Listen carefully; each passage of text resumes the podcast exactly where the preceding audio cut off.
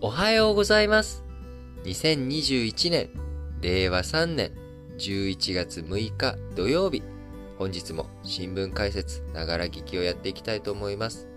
えーまず最初の話題として、政府与党の経済対策の原案、こちらについてですね、いろんな情報が出てきましたので、えー現状の内容について説明をしていきたいと思います。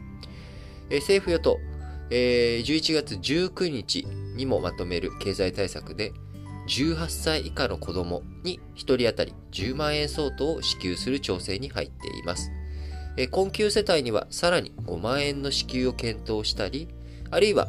えー逆に所得制限を設けて、高所得者層、こちらには、えー18歳以下の子供がいてもですね、えー1人当たり10万円相当については、え支給しないというような案もあり、まあ、最終調整、えー今進んでいるという内容になっています。えー公明党、お選挙の際にですね、えー公明党としては、あこう、いくらだったっけな、えー18歳以下に10万円を支給する、給付する案を衆議院選挙で、えー公約に掲げていました。えー今回ね、えー先週の、お先週、今週、10月31日の衆議院選挙で、えー自民党261議席、えー絶対安定多数を単独で確保したということですけれども、これ別に自民党単体の力で、えー261議席を確保できたというわけじゃなくて、えその背景にはですね、え公明党の選挙応援、支援があるというところもあり、え公明党支持者の票が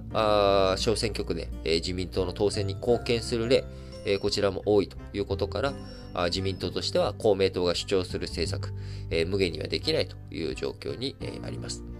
え実際、え2014年の衆議院選挙で公明党消費税率10%に引き上げる際には、食料品などに軽減税率を導入するということを公約して、実際に今実現して、軽減税率、導入されているわけです。まあ、こういったことから、えーまあ、現金給付18歳以下10万円というものが、まあ、軸として、動いていくということに変わりはないと思うんですが、あポイントとなる高所得者層、こちらにね、えー所得制限設けていくのかどうか、えー所得制限設けるとしたら、どの段階、どの基準にするのかと、どの金額ね、所得があるというところについて線引きをするのかというところがポイントになってきます。えまた、このね、え給付金以外の部分についても、え例えば、マイナンバーカード普及に向けてマイナポイント付与する事業の第2弾を行うということ。えーこちらもね、話の中に出ており、今やっているマイナポイント事業は2020年9月に開始されて、えーキャッシュレス決済した場合、利用額の25%、えー最大5000円相当のポイントが還元されるということで、えー第2弾ではですね、こちら公明党が、えー、1人当たり3万円相当のポイントをつけることを衆議院選挙で公約していたので、えーこちら、どういう風になっていくのかというところが注目ですね。えー僕もね、マイナポイント、えー5000円もらってですね、えーの、ペイペイで、えー、ペイペイチャージしたタイミングで確かもらったのかな。うん。で、そのもらった5000円はそのまんま、あのーえー、 PayPay の、あのーなんか運用のところに回して、えー、 PayPay 証券だったかな。なんか名前忘れちゃいましたけれども、えーそちらに5000円が投入されて、今株価がね、ちょっと上がってきてくれて、えーしかも僕、なんかチャレンジコースみたいなのを選択してるんですよね、その PayPay では。でチャレンジコースって、まあ、アメリカの株とか、まあ、そういったものを中心に運用するみたいな内容になっているので、今結構それが伸びてきていてですね、あのちょっといい感じにはなってるんですけど、まあ、金額自体がね、あのー全部でトータルで1万2000円とか3000円、マイナポイントの、えー金額以外の部分も入れてですね、まあ、それぐらいなんで、まあ、元本がそんなに大きくないんでね、あのーそこまですごくう儲かったみたいな感じにはなってないんですけれども、まあ、なんかそんな使い方あもできるなということで、えーマイナポイント事業第2弾もやるなら、あまあ、もう、あの、いろいろとばらまきだという意見、えーこちらもあるわけですけれども、まあなんかあの、もらえるならね、もらっとこうと。で、もらった以上は、まあ単純にその貯蓄に回して、えー貯蓄に回るとそのまま結局国債の購入とかに流れていってしまうので、まあそれだったら自分で運用するとか、あるいはなんか、あその外食に使ってですね、えー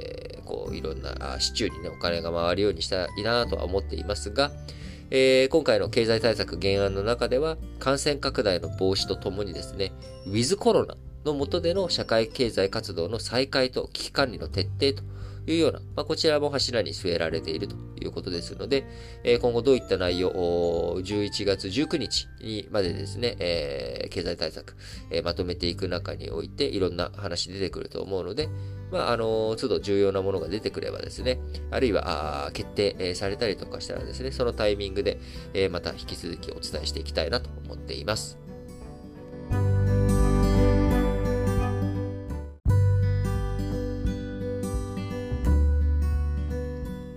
はい。続いて、丸2としまして、えー、ドイツ海軍のフリゲート艦バイエルンが、えー、5日、東京に寄港しました。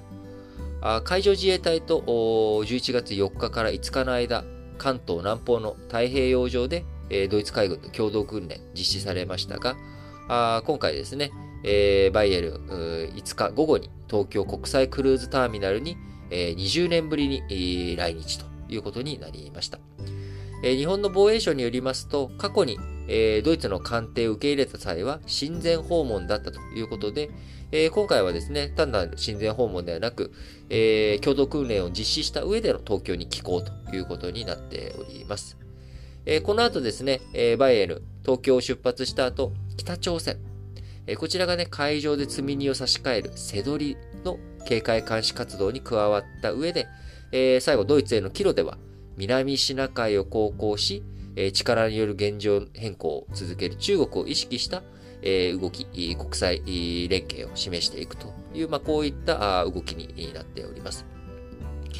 ドイツ以外にもですね、これまで、えー、今年に入ってですね、えー、イギリスの艦隊、えー、イギリスの空母とかですね、えー、フランスの艦隊、あるいはあ日米豪印のクワッドで、えー、共同訓練したり、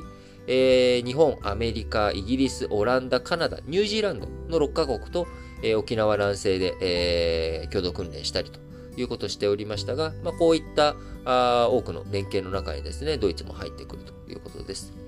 えドイツ、フランスなどと違って太平洋に領土を持っていないんですけれども、え、今を遡ること100年以上前ですけれども、え、第一次世界大戦の前にはですね、ドイツは南太平洋にビスマルク諸島とか海外領土を持っていました。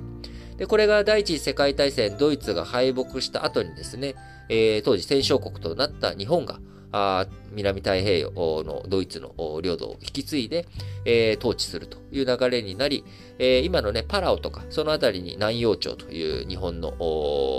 観光庁が設置されて、まあ、日本は南太平洋の統治を進めていったということで、まあ、歴史的にはあドイツ、の南太平洋の執権、その後、権力、そこのあたりのね、一帯を占領、統治したのが日本。で、その後また日本もですね、第二次世界大戦に負けて、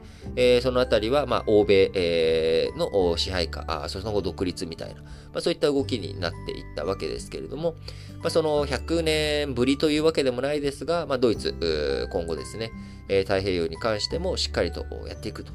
えー、ドイツ政府、インド太平洋ガイドライン、こちらをね、2020年、えー、に策定して、東アジアへの艦艇の、えー、派遣を調整し始めて、今年、正式に日本への寄港、えー、決まってやってきたということになっています。えー、ドイツこれまでね、積極的に太平洋の方に関与してこなかったのはですね、まあ、あの背景には今申し上げた太平洋に領土、もう100年以上持ってないよというところだけじゃなく、え経済的な面で、え中国との関係、こちらを重視してきて、えー、なるべくそのアメリカとかあ日本とかがですね、中国と対決、対立している状況の中に、まあ、半歩、一歩引き下がったところからドイツ眺めていたというところですけれども、えー、香港の問題、新疆ウイグルの問題、えー、こういった人権問題、ドイツの中でも9月のね、えー、ドイツ国内の総選挙の中でも、えー、やはり人権的なところとか環境問題とかあこういったものを気にする、え、政党が伸びたという背景もあり、えー、もともとね、あの9月の選挙で勝つ前からそのあたりの政党、えーまあ、いわゆるリベラル的なあ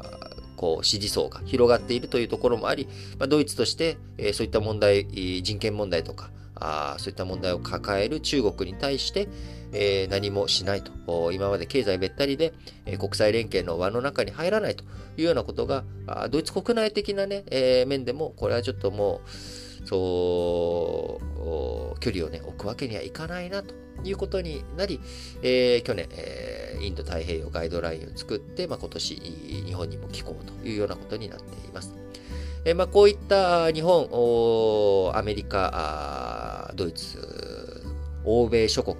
えー、中国に対する、まあ、圧力強めている中、えー、中国10月上旬には台湾の防空識別圏に1日で延べ56機もの戦闘機や爆撃機爆撃機を侵入させたり、えー、10月中旬下旬にはロシア海軍と合わせて、えー、10隻の艦艇で、えー、津軽海峡と大隅海峡、こちらを通過して日本を一周する大規模な演習も開催しました。なので、えー、日本列島周辺、えー、太平洋上、東シナ海、まあ、この辺りで、えー、軍事的な活動が激しくなっているという様相が、まあ、見て取れるかなと思います。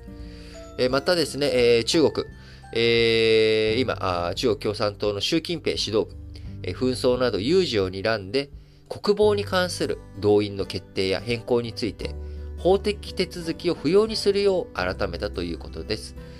中国10月下旬に開いた全国人民代表大会、まあ、あの日本の国会に相当するものですけれども、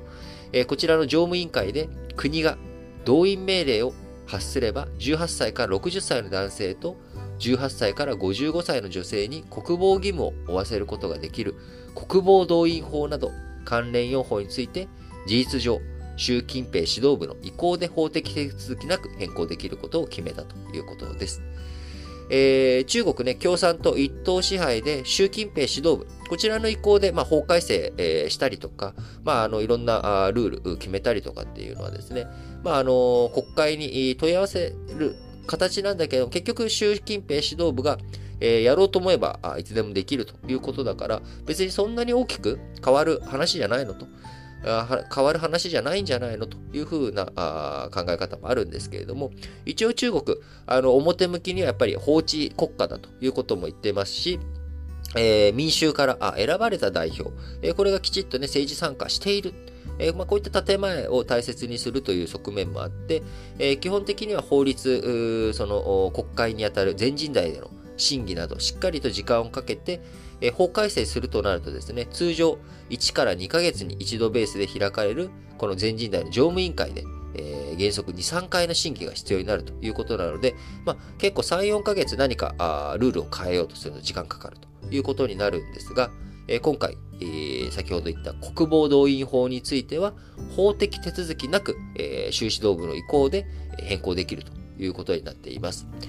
えー、こちら、あのー、ね、今あ、米中首脳、衝突回避に対話を継続していこうという方針申し合わせていますが、えー、偶発的な衝突の可能性常にくすぶっており、まあ、習近平指導部としても危機感を強めているということです。えー、実際にね、あのー、法的手続きを経なくて、えー、国防動員法を改正できるというふうに中国になったわけですけれども、だからといってね、えー、すぐに国防動員するというわけでもないですし、えー、あくまでも、まあ、あの将来的な衝突何かあった時のための備えというところではありますが、えー、衝突に向けてね、まあ、一歩は進んでないですけど、半歩、こう、まあ、緊張感が高まっているというような状態なのかなということ、え、中国側の動きもしっかりとですね、え、見ていかないといけないなと思います。えー、日本、今やっぱり来年の予算ですね、えー、来年の予算の中でどれだけこう防衛費用、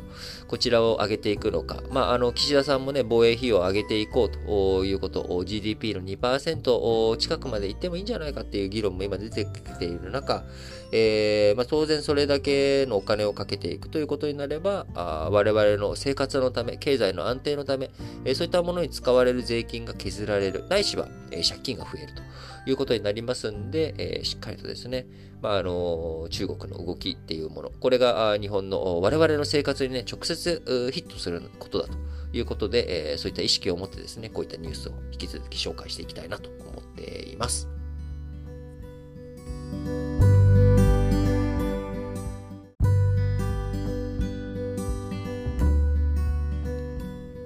はい。丸3の話題としまして、えー、イギリスの中央銀行であるイングランド銀行、えー、こちらがですね、えー、11月4日に政策金利、えー、こちら、えー、市場ではあ上げると、利上げするというふうに見込んでいたのに対して、えー、その予想に反してですね、えー、イングランド銀行、政策金利を据え置くと決定をしました。まあ、この据え置き、ということで、えー、政策金利上げないということになったため、えー、欧米の債券市場では中短期の国債を中心に利回りが大きく低下しました。えー、金利がね、上がらないということなので、えー、利回りが下がったということになるわけなんですが、えー、利回りが下がると、債券価格は上昇したということになります。えー、改めてですね、これま何度も国債のこの価格と利率の関係については説明をしているんですけれども、改めて、えー、簡単に説明すると、100円の国債があります100円で発行した国債で、えー、金利1%でつけましたというふうにすると、もうこれ、えー、1年前に発行、あまあ、1年前に、えー、5年ものとして発行して、えー、毎年1%ずつつくよと。金利がつけるよというような内容での債券を発行したとします。ところが、1年経って、えー、世の中の金利水準が2%になっていると。そうすると、その債券って、まあ、満期で持ってれば1円ずつ入ってくるんだけれども、あのー、もうお得じゃないし、あるいは今、元本を100円を、えー、回収したいと。満期まで待てないと。えー、元本回収したいなっていう風になった時に、債券市場でその100円を売るわけですよね。ところが市場ではもうすでに金利が2%になっているので、これ100円で売ろうとしても、100円で買ったら俺1%しかもらえないじゃんと。そんな、世の中、今2%で金利なのになんで1%のものに俺買わなきゃいけないんだよと。2%のもの買うよ。っていうことになっちゃうので、100円じゃ売れないと。100円じゃ売れなくて、えー、ちょっともう計算めんどくさいんで99円にしちゃいますね。で、99円に下がると2円もらえる。な、ぜなら満期になって101円もらえるので。えー、その差額、なので99円で金利が2円ついてくるということで、あのー、2%を、まあ、超えた利率に変わっていくわけですけれども、あのー、債券価格が下がると金利が上がるっていうことになるわけなんですね。で、金利が下がっていくと、金利が下がっていくと債券価格が上がるということになるわけです。なので、あのー、まあ、ここね、ちょっとややこしいんですけれども、あのー、昔、小学校とかね、中学校の時に、あのー、1ドル114円とか120円に円が、円の数字が大きくなっていくと、円高じゃなくて円安だよっていう、あのね、これ頭ややこしくなって、え、どっちがどっち？みたいになったことを皆さんあると思うんですけれども、えー、円安、円高、これもパッパッパッと114円から金額増えていったら円安。114円から100円の方向に進んでいったら円高。っていう、これがね、感覚的に、まあ、染みついている方もいれば、ああ、それ為替苦手なんだよっていう方もいらっしゃると思うんですが、これ国債の金利についてもね、あの、同じように苦手な方多いと思いますので、あの、まあ、折を触れて、えー、今また説明しましたけれども、あの、金利が上がると債券価格が下がる。金利が下がると債券価格が上がるという、まあ、この関係についてもぜひね、えー、覚えておいていただければと思いますが、えー、なんで、ちょっと元の話に戻りましょう。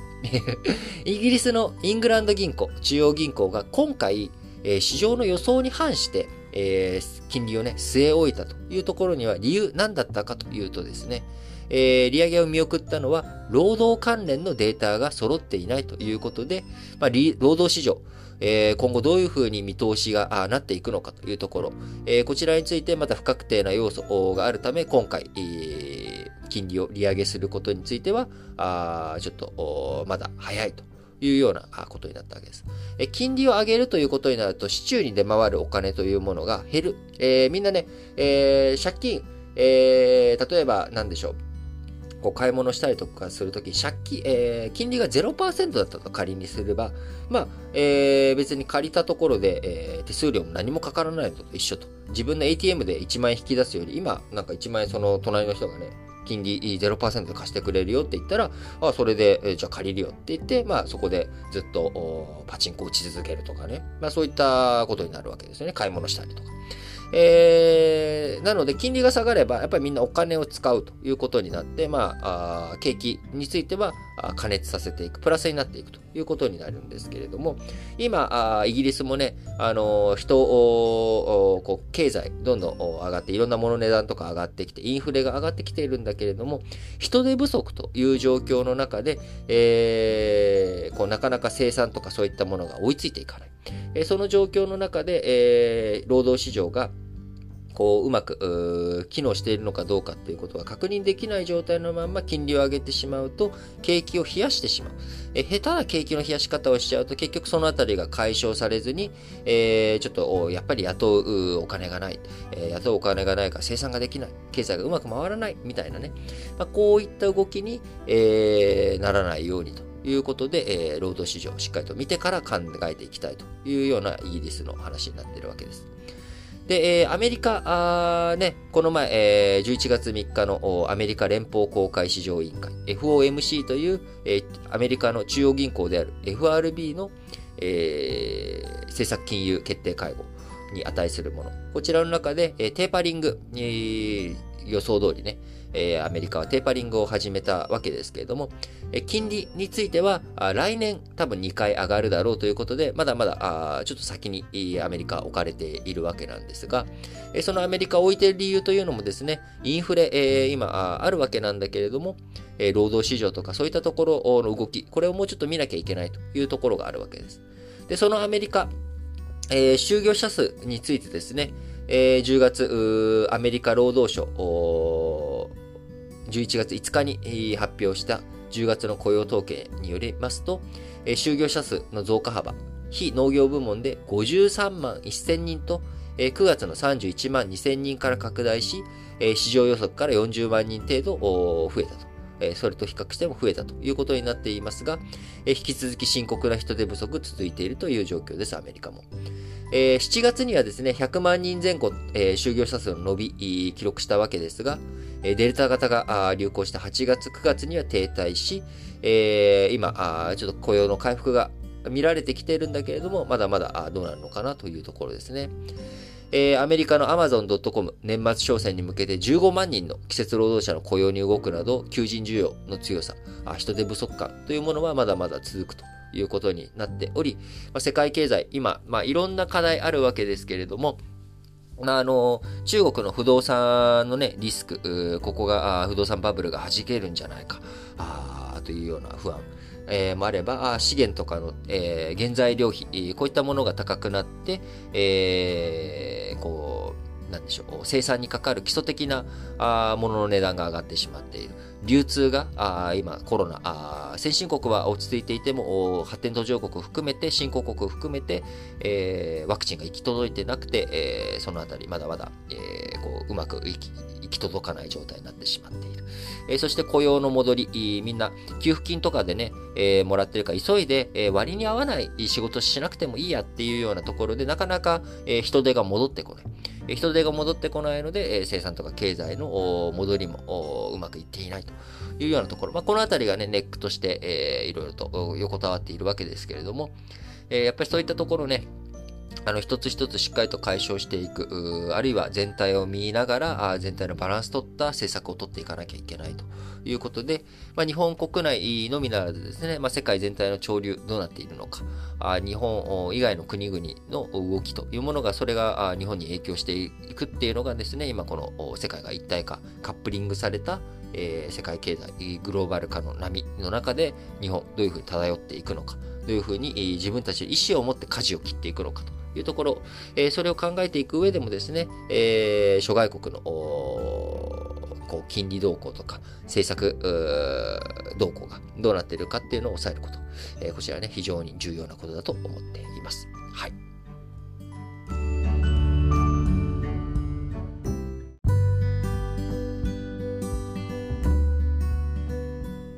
はい。それでは、丸4としまして、アメリカの与野党えー、アメリカ南部のテキサス州で攻防を激しくしているという、えー、こちらの記事、話題についてですね、取り上げていきたいと思います。えー、民主党、11月2日投開票の南部バージニア州知事選挙でえー、それまでね、12年間、ブルーステイツとして、えー、民主党が選挙に勝ってきたバージニア州の知事選、えー、こちらでね、民主党を敗北、えー、また東部、ニュージャージー州、えー、ニュージャージー州というのは、あのー、イメージとしてはですね、僕の中では神奈川県です。えー、東京都、ニューヨークとか、あそのあたりがね、東京都だとしたら、ニュージャージー州、まあ、えー、神奈川とか千葉とか、あ埼玉とか、まあ、そういったイメージの、まあ、隣接する、まあ、大都市圏、首都圏の一角を担っている、えー、州だと思っていただければいいんですけれども、えー、こちらのニュージャージー州知事選でも、えー、本来、えー、こう民主党というのは都市部で強い。えー、なので、ニューヨーク市長選挙はね、えー、民主党、まあ、勝利と。で、このニュージャージー州の知事選挙でも、えー、本来、まあ、余裕のよっちゃんで、えー、民主党が勝つと思いきや、想定外の大接戦を強いられて勢いがないというような状態があり、えー、そして、今あ、テキサス州でも、えー、アメリカ与野党が激しくバチバチに攻防を強めているということになっています。もともとテキサス州南部はですね、えー、農村とかあそういったこともあり、えー、保守的な勢力、えー、こちらがね、強い場所なんですけれども、えー、テキサス州都市部には安い生活費に惹かれて、西部カリフォルニア州などから人が今、えー、流入しています。で、アメリカの西部カリフォルニア州、えー、民主党支持者のリベラルな市民が多いということで、えテキサス州が今、え保守的な動向を強めつつ、新しく国内から流入してきているリベラル市民、えこちらのその保守的な動きに対する反発。これがまあ共和党と民主党のバチバチの戦いを演じる基盤となって、今動きがあるということですが、主に、えー、テキサス州、どんなあ今法令、えー、どういった話題がですねえ、バチバチの戦いにつながっているのかというところをお伝えしていきたいと思うんですが、今、テキサス州の知事はですね、えー、クレッグ・アボット知事ということで、共和党の知事になっています。えー、まず、最大の大きい内容としてはですね、えー、中絶禁止ですね。これね、あの、昔、そのテキサス州でこの中絶禁止法が今年導入された際にですね、えー、説明したんですけれども、日本語だと中絶禁止、中絶を禁止する後ろっぽいやり方、えー、今時中絶禁止すんのかいみたいな、まあ、こういった表現に日本語だとなるんですが、あの、英語だと、えー、中絶容認、えー、こちらはですね、プロチョイス。えー、女性の選択を支持する。プロというのは支持するっていう意味なので、えー、チョイスを支持する。これが、あ英語の世界観での表現なんですね。プロチョイス。えー、これが中絶合法、中絶容認というのがプロチョイスと。じゃあ、中絶禁止の方は英語で何というかというとですね、こちらはプロライフと言います。えー、受精卵、受精卵の命、ライフを支持する。これが、あプロライフ、中絶禁止の人たちの立場なんですね。これなので言葉のニュアンスとして、えー、日本語で中絶禁止って訴えると、なんでそんな後ろ、バカみたいなことを言うのっていうふうに聞こえるんですけれども、これ、プロチョイスとプロライフって聞かれる。どっちの立場ですかって言われると、やっぱ聞こえてくる印象って変わると思うんですよね。えー、プロライフ、えー、あなたは生命を支持するんですか？それとも女性の選択を支持するんですか？どっちですか？受精卵の命を守るのは誰なんですか？というふうな表現に変わるとですね、途端に見え方が変わると思うんです。で、えー、こうなってくると、えー、ね、いや、命を奪うなんてそんなけしからんと。いうことで、プロライフの人たち、そして、えー、こうね、伝統的に、えー、キリスト教の世界観では、まあ、受精卵のタイミングで、それはもう、えー、人、人、えー、人間の手ではね、あのー、不可逆的に触ってはいけない命の誕生なんだというふうに捉えるので、えー、その命を奪う権利というものは誰にもないんだと。いう、まあ、こういった考え方が今、さらに勢いを強めているということになっています。これはね、テキサス州だけじゃなくて、国を越えたメキシコとか欧州の中でもですね、保守的なえ、国において中絶禁止、え、プロライフの立場を取る法案、え、こういったものが広がっているという動きになっています。ただその一方で、え、民主党支持者やあの、歌手とかだとですね、テイラー・スウィフトさんとかがね、あの、積極的にプロチョイスの立場で活動していますけれども、やっぱりその、望まない妊娠、えー、まあ、の、いろんなね、えー、レイプ、単純にその、暴力的なレイプだけじゃなくて、ステ、ステルスレイプとかですね、あのその、避妊具をこっそり外すみたいな、こういう卑劣な行為とか、まあそういったものもあるわけで、女性が女性の身を自分で守れというふうになりつつ、えー、言いつつですね、やっぱりその女性の守る手段を誰がどういうふうに整理していくのか。そして、望まない妊娠の危険性にえー、差し迫った時、あるいは望まない妊娠をしてしまった時に、どういったサポートをするべきなのかというところ、僕はやっぱりこの立場からしっかりと考えていかなきゃいけない、あの、と思っています。あの、日本においてもね、えー、強制避妊薬、あのー、事後にね、あのー、飲む、強制避妊薬とか、アフターピルとか、まあ、こういうの倫理観の問題とか、あのそういったいろんな問題、検討しなきゃいけないことがあるのはわかるんですけれども、しっかりとですね、やっぱり、えー、僕は、あの、プロチョイスの立場で、えー、やるべきことをやった上で、あのプロライフの立場になっていくべきなのかなというふうに思います。やっぱり、えー、その、犯罪というもの、これでね、えー、もちろん、あの、難しいのは、密室の中で行われることなので、えー、そのね、あのー、犯罪の証明をする。えー、その間にですね、どんどんどんどん、受精卵は育っていってしまうと。いう問題、えー、この中でどういうふうに判断をしていくのか、えー、日本でもですね、あの、なかなか中絶をするっていうことに対して、えー、相手のね、えその、お父さん、おと男性の方の認証を取ってください。承認を取ってください。そうじゃないと、えー、堕胎手術できませんと。いやいやいやいや、ちょっと待ってくれと。レイプされたのにそんなもん取れるわけねえやろみたいな、あの、そういった運用もまかり通ってたりとか。ただその一方で、あの、医者として、えー、そこでね、えー、訴え、訴訟リスクを避けるためにということで、や、やっぱり根深い問題なんですよね。なんかその中絶禁止って聞いた時に、えー、アメリカって遅れてる国だなとか、まあ銃もね、合法化、あ今回テキサス州でも揉めている、えー、話の中に、えー、公の場で免許なしで銃携帯することができ、銃の合法化とかなんか野蛮な国やなっていうふうに思われるかもしれませんけれども、やっぱり日本だってね、あのー、まあ、銃はあれないですけれども、この前のあの、京王線の殺傷事件殺人は結果として今、ないないのか良かったと思うんですけれども、えー、それでもこう被害者がたくさん出てしまった、あのーやっぱ切りつけ事件とかですね、通り魔の事件とかそういったこともある中で、やっぱり、あのー、日本とは関係ない話だっていうふうには思わずにですね、えー、どういうふうに自分たち、じゃあこれを活かして、え、自分たちの生活に取り込んで考えていくべきなんだろうということをぜひやっていってほしいなというふうに思って話がそれました。えー、アメリカの与野党がテキサスで攻防しているという話なんですけれども、えー、まあ、そういった形でですね、あの、アメリカっていろんなことで先進的だというふうに思われがちなんですけれども、結構保守的なんですよね、アメリカ。えその保守的な部分、えやっぱ国際的なところで見えてくるのって、あの、先進的に見える、今までにない殻を破っていく革新的な部分というところがあるわけですが、やっぱ社会全体として、え、保守的な傾向があるというところ。これはね、見逃しちゃいけない。でもその上で、え、何をそこのメッセージから我々受け取ってい、えー、くのか。アメリカの与野党がどういうふうな対決をして、え今後その流れで、えアメリカの政治が動いていくのか。えアメリカの政治の動き方が変われば、国際社会の動き方も変わってくるということ。これはね、トランプ大統領とバイデン大統領、え、この2人の大統領の交代を我々見て、あ全然、え、世の中の流れが違うな。それでも変わらないこと。米中対立は変わらないけど、それに対する取り組み方、連携の仕方がトランプ大統領の時と今のバイデン大統領の時で全然違った動きた、わずかこの1年か、あ、1年まだ経ってない状態で我々実感しているわけですから、あの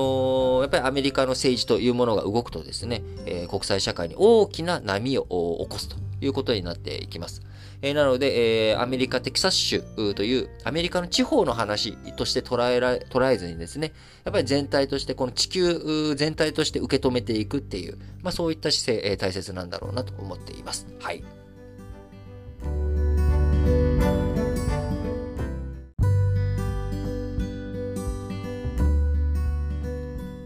はい。それでは本日も最後、丸ごとしまして、主要5紙の社説を紹介して締めくくっていきたいと思います。えー、朝日新聞、コロナ対策、企業へ丸投げ改めて。重要なのは、現場の実態を踏まえて迅速に発注できる体制を整えておくことだ。そのためには、癒着を防ぎながら企業と活発に情報交換し、事業の中身を主体的に詰められる人材育成することが欠かせないということなんですけれども、まあ、あの、その通りではあるんですが、これやっぱ難しいですよね。えー、やっぱ癒着を防ぎながら、企業と活発に情報交換し、事業の中身を主体的に詰められる人材を育成することができる。欠かせない。まあ、その通りなんだけど、スーパーマンを追い求めるというような声にしかね、聞こえないと思うわけです。で、えー、そういった官僚に求めるものが多いのに、えー、官僚のお給料とかお給金に対して、えー、贅沢してるみたいな、まあ、こういった指摘になってしまうと。やっぱり、ある程度のエリート意識っていうものは持たせてあげる必要は僕はやっぱり官僚たちにはあると思っています。えー、僕もですね、あのー、サラリーマン時代にですね、えー、経産省の役人さんとか、まあ、今も一部外務省の官僚の人とかといろいろと仕事したりとか意見交換したりとかする、そういった機会あるんですけれども、やっぱり、あの労働環境決して良くないんですよね。あの昭和のデスクかみたいな感じのデスク、えで会議室とか、そういったもの、調度品とかもですね、あの、本当に昭和の時代からなんか変わってないんじゃないかぐらい、えー、もう古めかしい、廊下も暗いしみたいな、まあ、こういったところで働いているわけです。えー、それに対して、えー、なんか、あのー、丸の内 OL とかね、なんかそういう表現であえてちょっとイメージさせてえもらいますけれども、なんか、きらびやかな最先端のオフィスで、六本木ヒルズとか、まあそういったところで働いている、ミッドタウンとかで働いているっていう環境と比べたらですね、えー、給料がもし一緒だったとしても働く環境どうなのって思うようなところ。あるいは、あの、お給料だってね、決して別に安かないけど高くもないしというところ、そこで本当に人材集められるのと、やっぱり優秀な人材を集めていく、やりがいを持って、えー、取り組んでいってもらう。えー、それをね、しっかりと考えなきゃいけない。えー、平均、この国のね、平均、全体の平均給与と一緒で見ていくんじゃなくて、やっぱある程度そのエリートとして恥ずかしくない、えー、そういった境遇、立場あ、そういったものをね、え、集めて、えー、けるように、えー、見ていかなきゃいけないし、それと同時に、あのー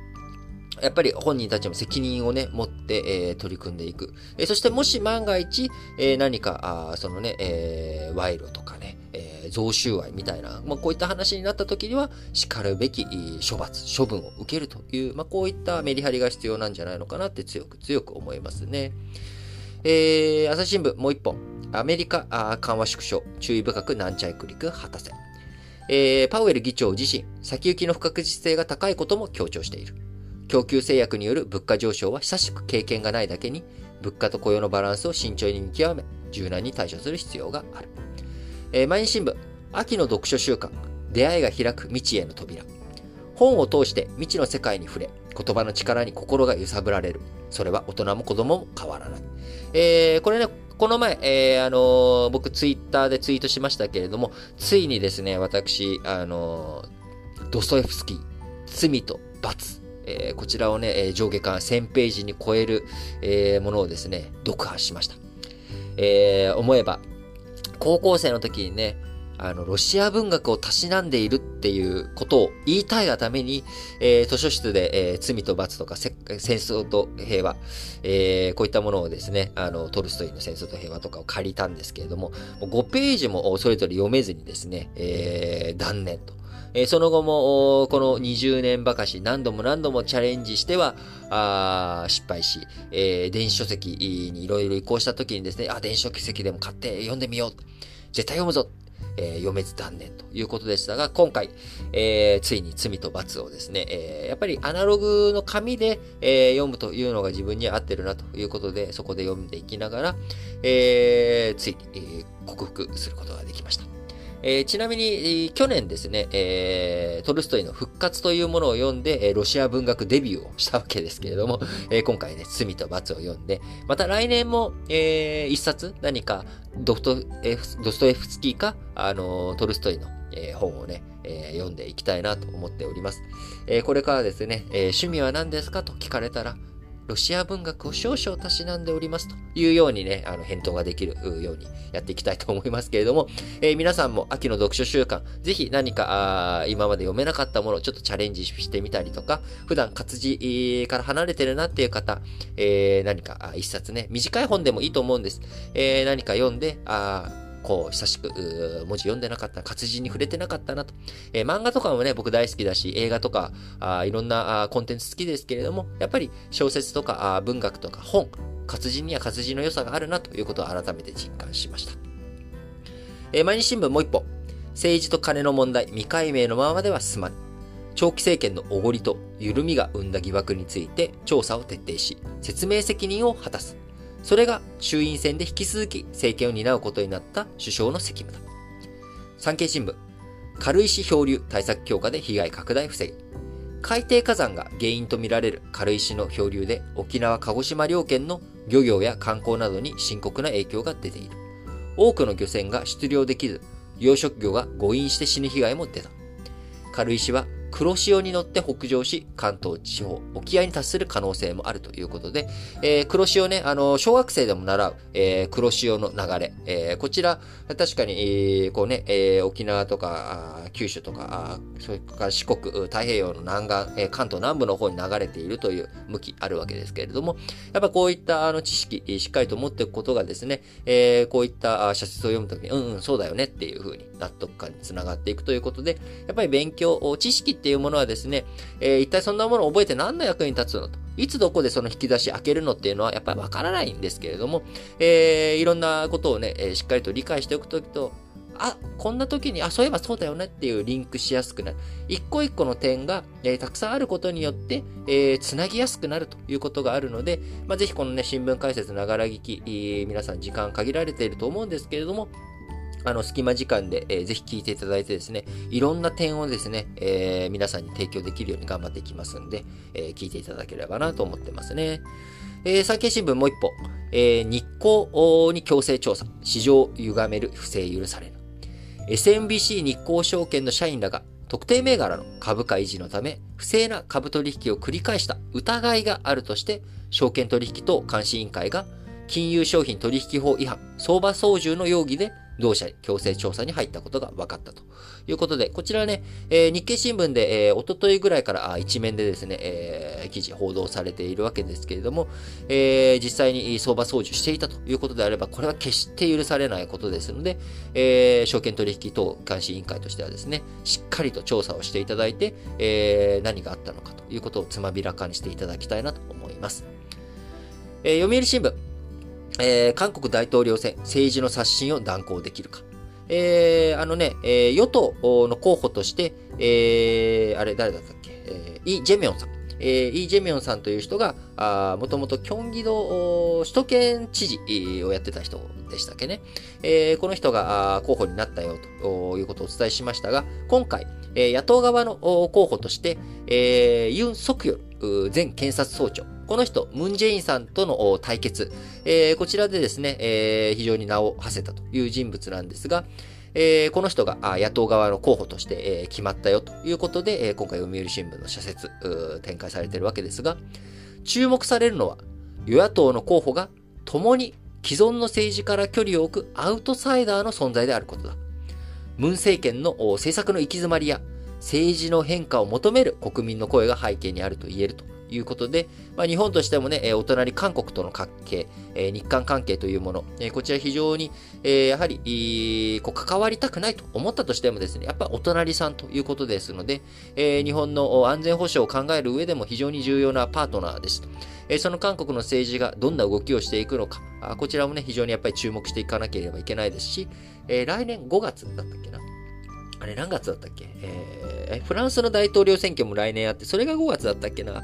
えー、時期ちょっと曖昧ですけど、まあ、いずれにしろ2022年前半にですね、えー、韓国の大統領選挙ありますので、えー、しっかりとね、えー、続報も伝えていきたいなと思います。えー、読売新聞、アメリカ金融緩和縮小、えー、物価動向を見極め慎重に進めよう。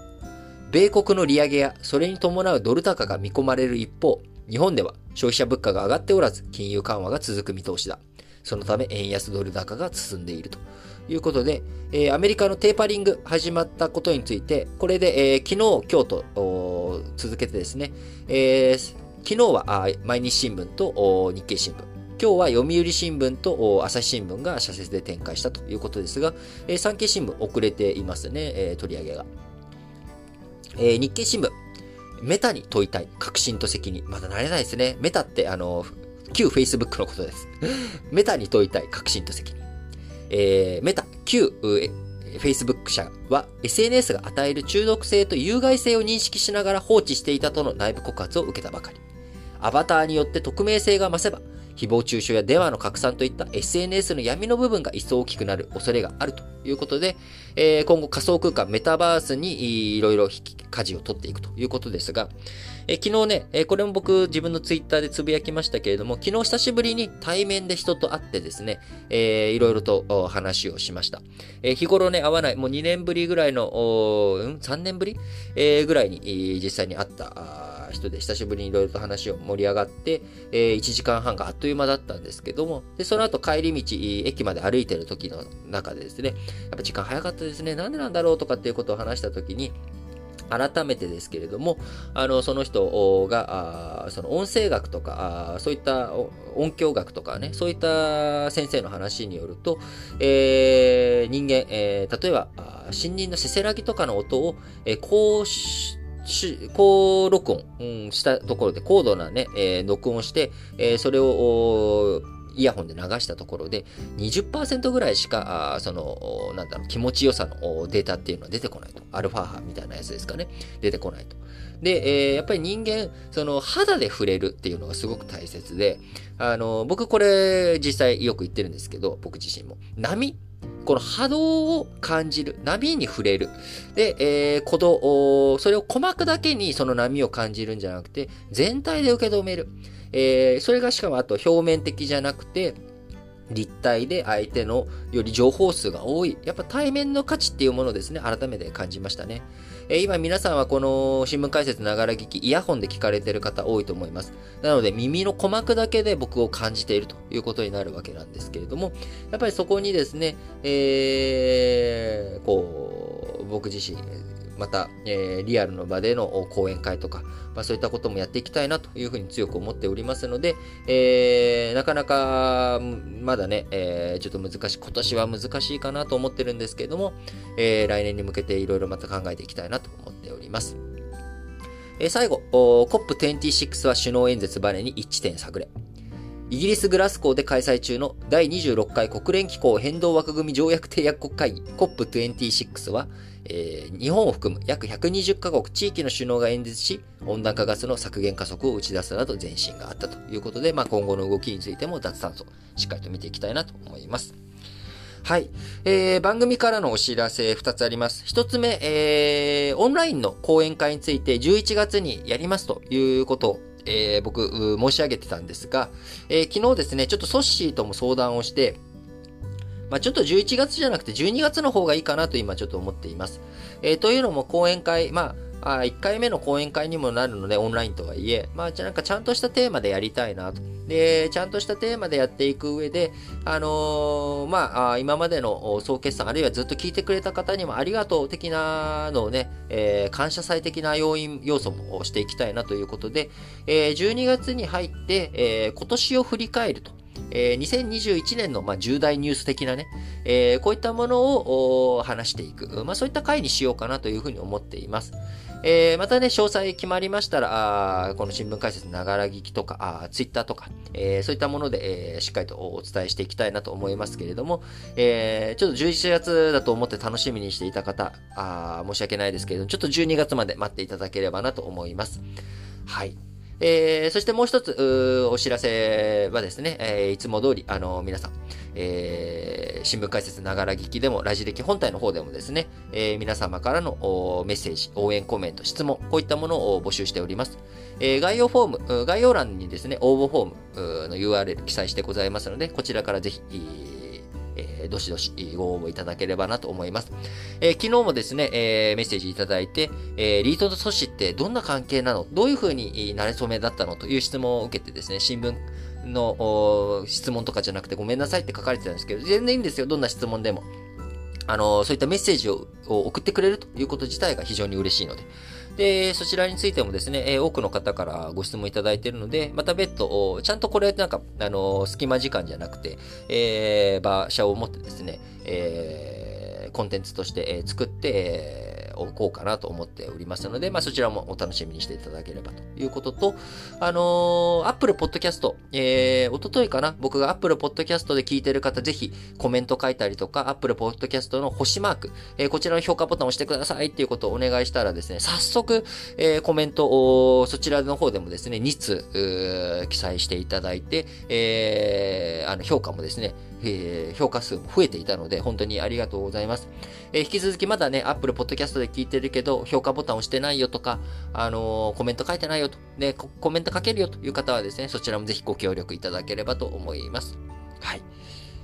えー、今日は土曜日、明日は日曜日ということで、えー、土日お休みの方はゆっくりお休みしていただいて、土日仕事だよという方はですね、えー、今日も元気に頑張っていただければと思います。